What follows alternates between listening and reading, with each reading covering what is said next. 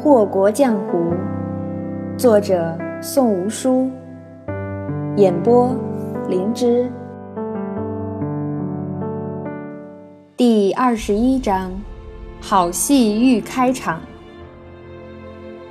太傅秦昭伯今夜又被昭帝急召入宫，他坐在去往宫里的轿子上，愁眉紧锁，撩起帘子向外看去。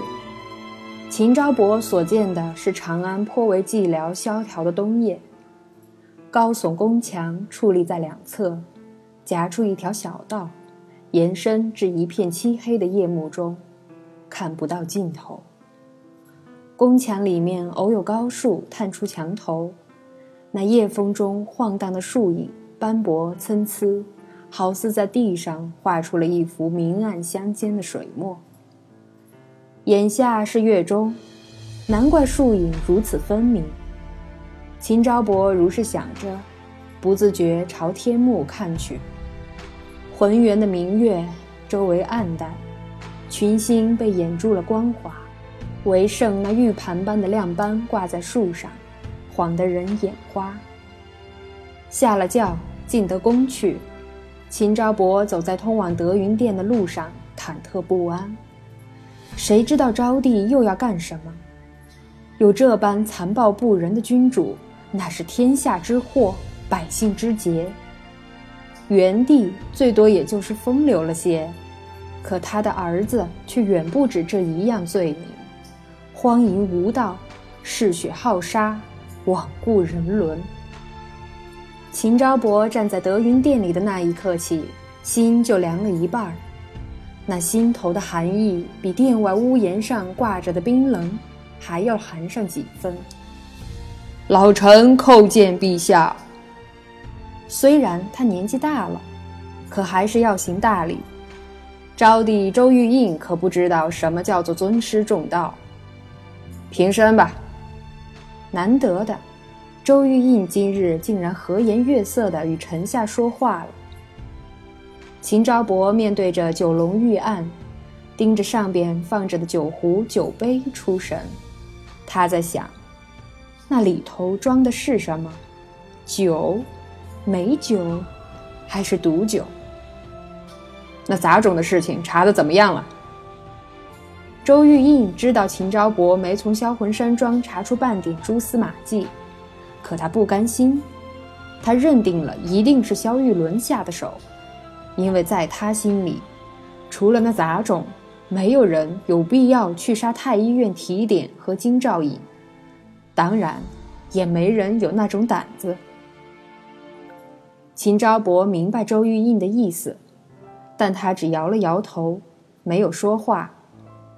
自他从销魂山庄回来以后，周玉印便调给他一千暗卫，令他全权负责彻查销魂山庄旗下的店铺。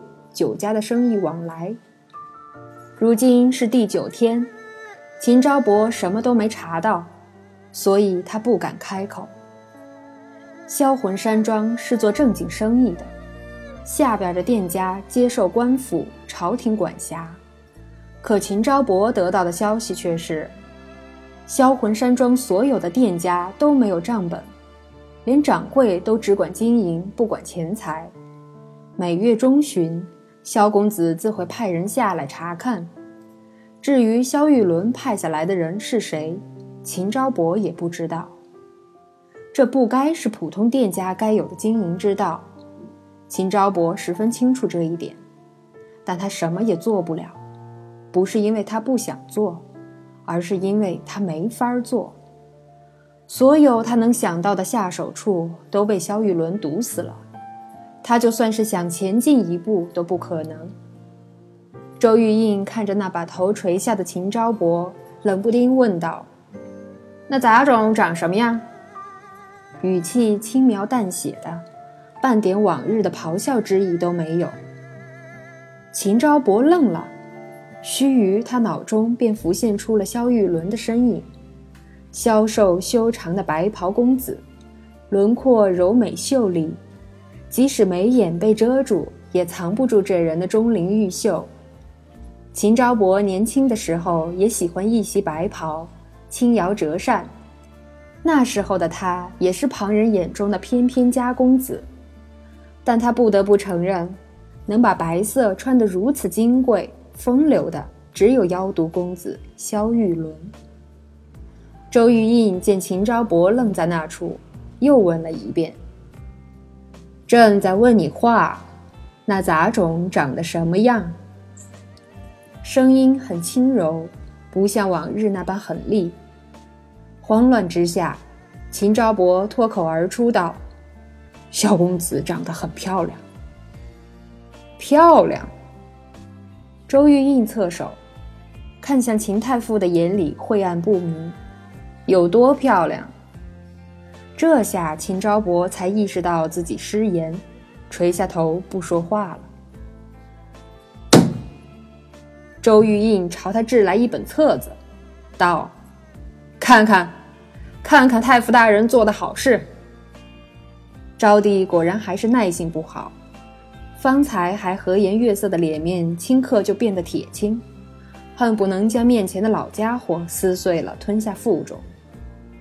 大着胆子，秦昭伯捡起地上的东西，才翻开一页，便吓得浑身颤抖。那是姜之瑜的手札，里头记了贪欢的药性。朕倒是忘了，太傅也是个老狐狸了。提起玉案脚上的白玉酒壶，周玉印往白玉杯中倒了满满一杯酒，起身来到秦昭伯面前，问道。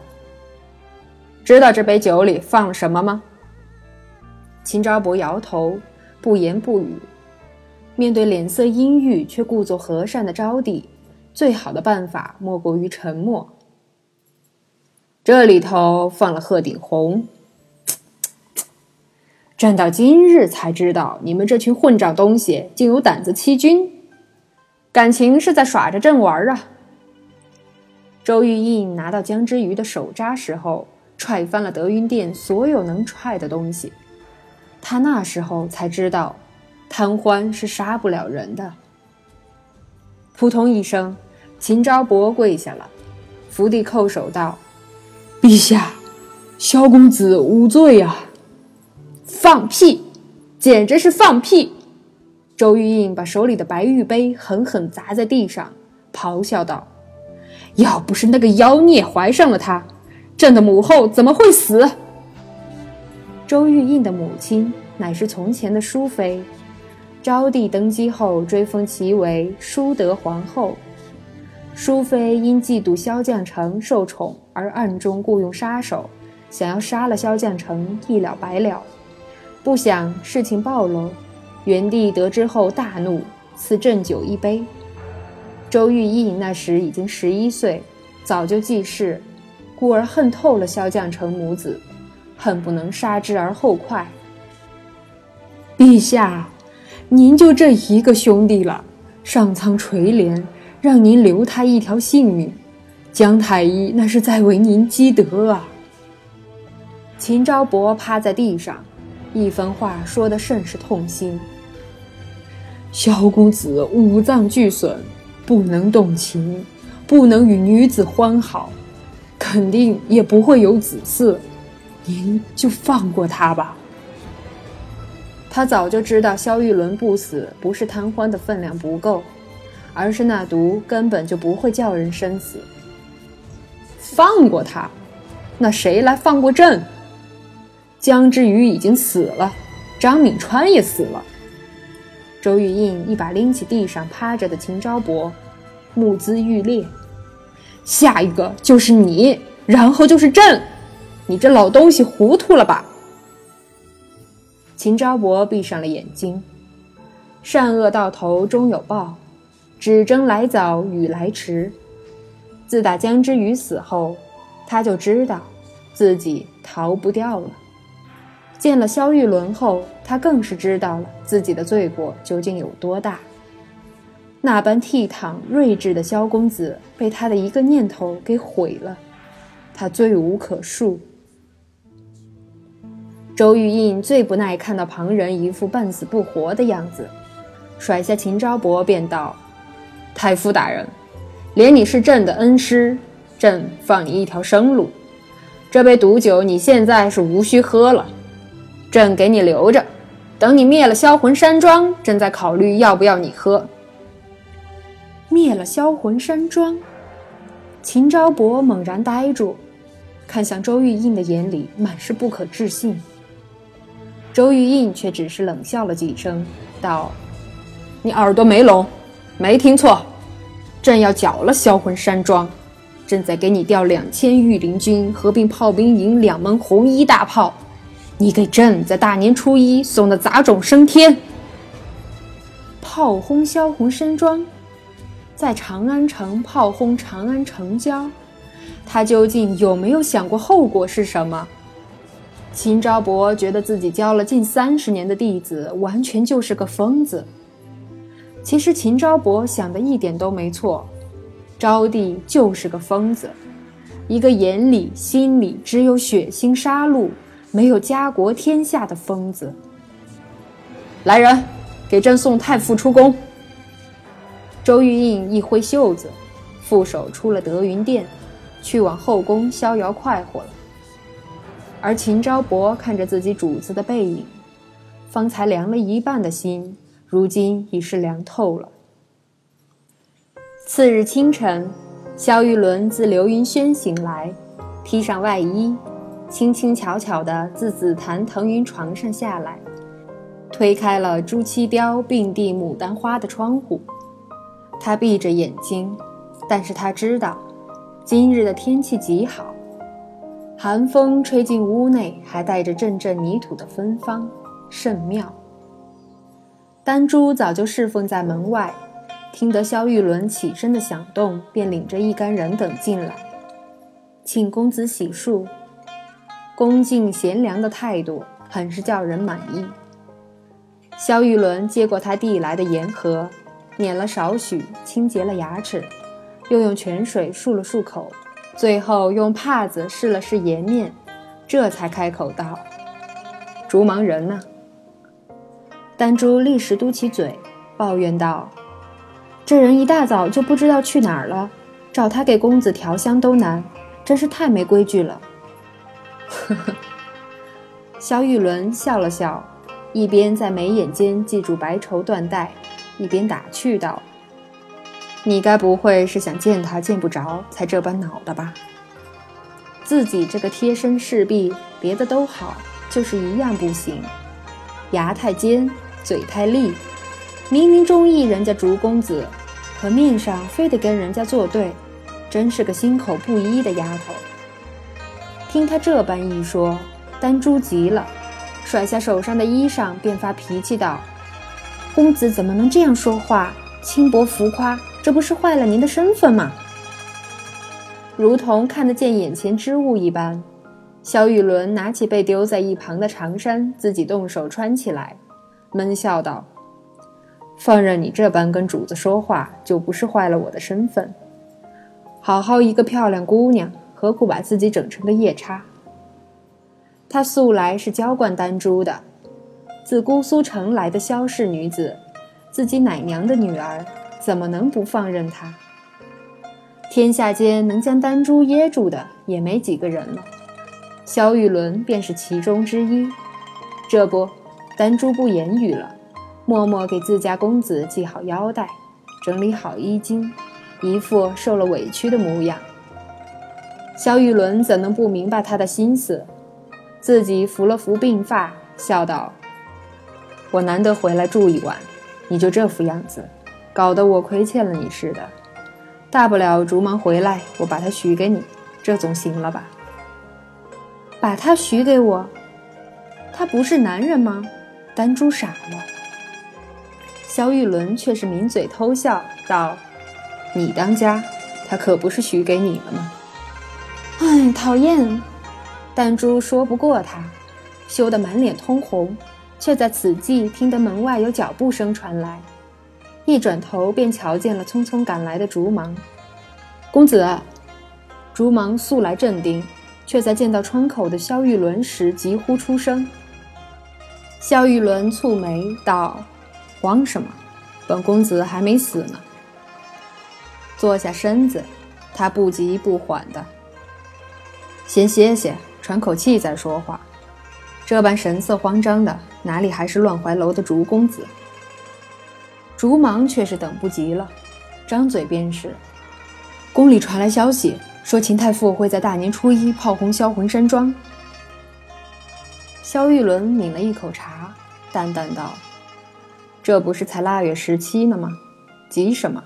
他活不活得过除夕还是问题呢。”萧公子不急，竹芒便也不急了。喘了好几声粗气，竹芒才重新开口道：“唉，公子早有对策。”萧玉伦也不应他，只道：“你近日的功夫不如从前了吗？怎么跑成这副狼狈模样？实在是有失风范，该练练了吧？”未等竹芒开口，他指了指立时一旁的丹珠，道：“跟着丹珠去养鹤。”好好学学本公子暖风园里仙鹤展翅的姿态，别连轻功都越练越差。竹芒看着一袭匪衣的丹珠，立时头皮发麻，但又不好说什么，只得静默。丹珠也是愣住了，谁能想到萧玉伦使这一招啊？他二人俱是一副呆呆的傻样，萧玉伦虽然看不见。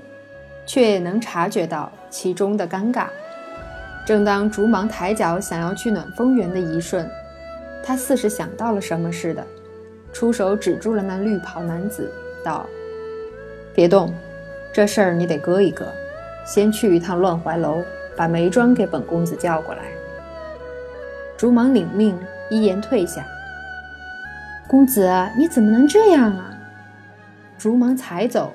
丹珠就耐不住性子了，当下急得就差要跳脚。萧玉伦淡淡一笑，摆了摆手，道：“你以为本公子是为了你才叫他去暖风园的吗？没听见他说大年初一秦太傅要炮轰销魂山庄吗？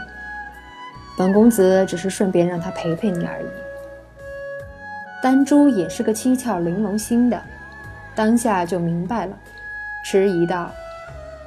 这样真的合适吗？暖风园的火药一直是自己在管，如今添上一个竹芒，有必要吗？萧玉伦淡笑不语，点了点头。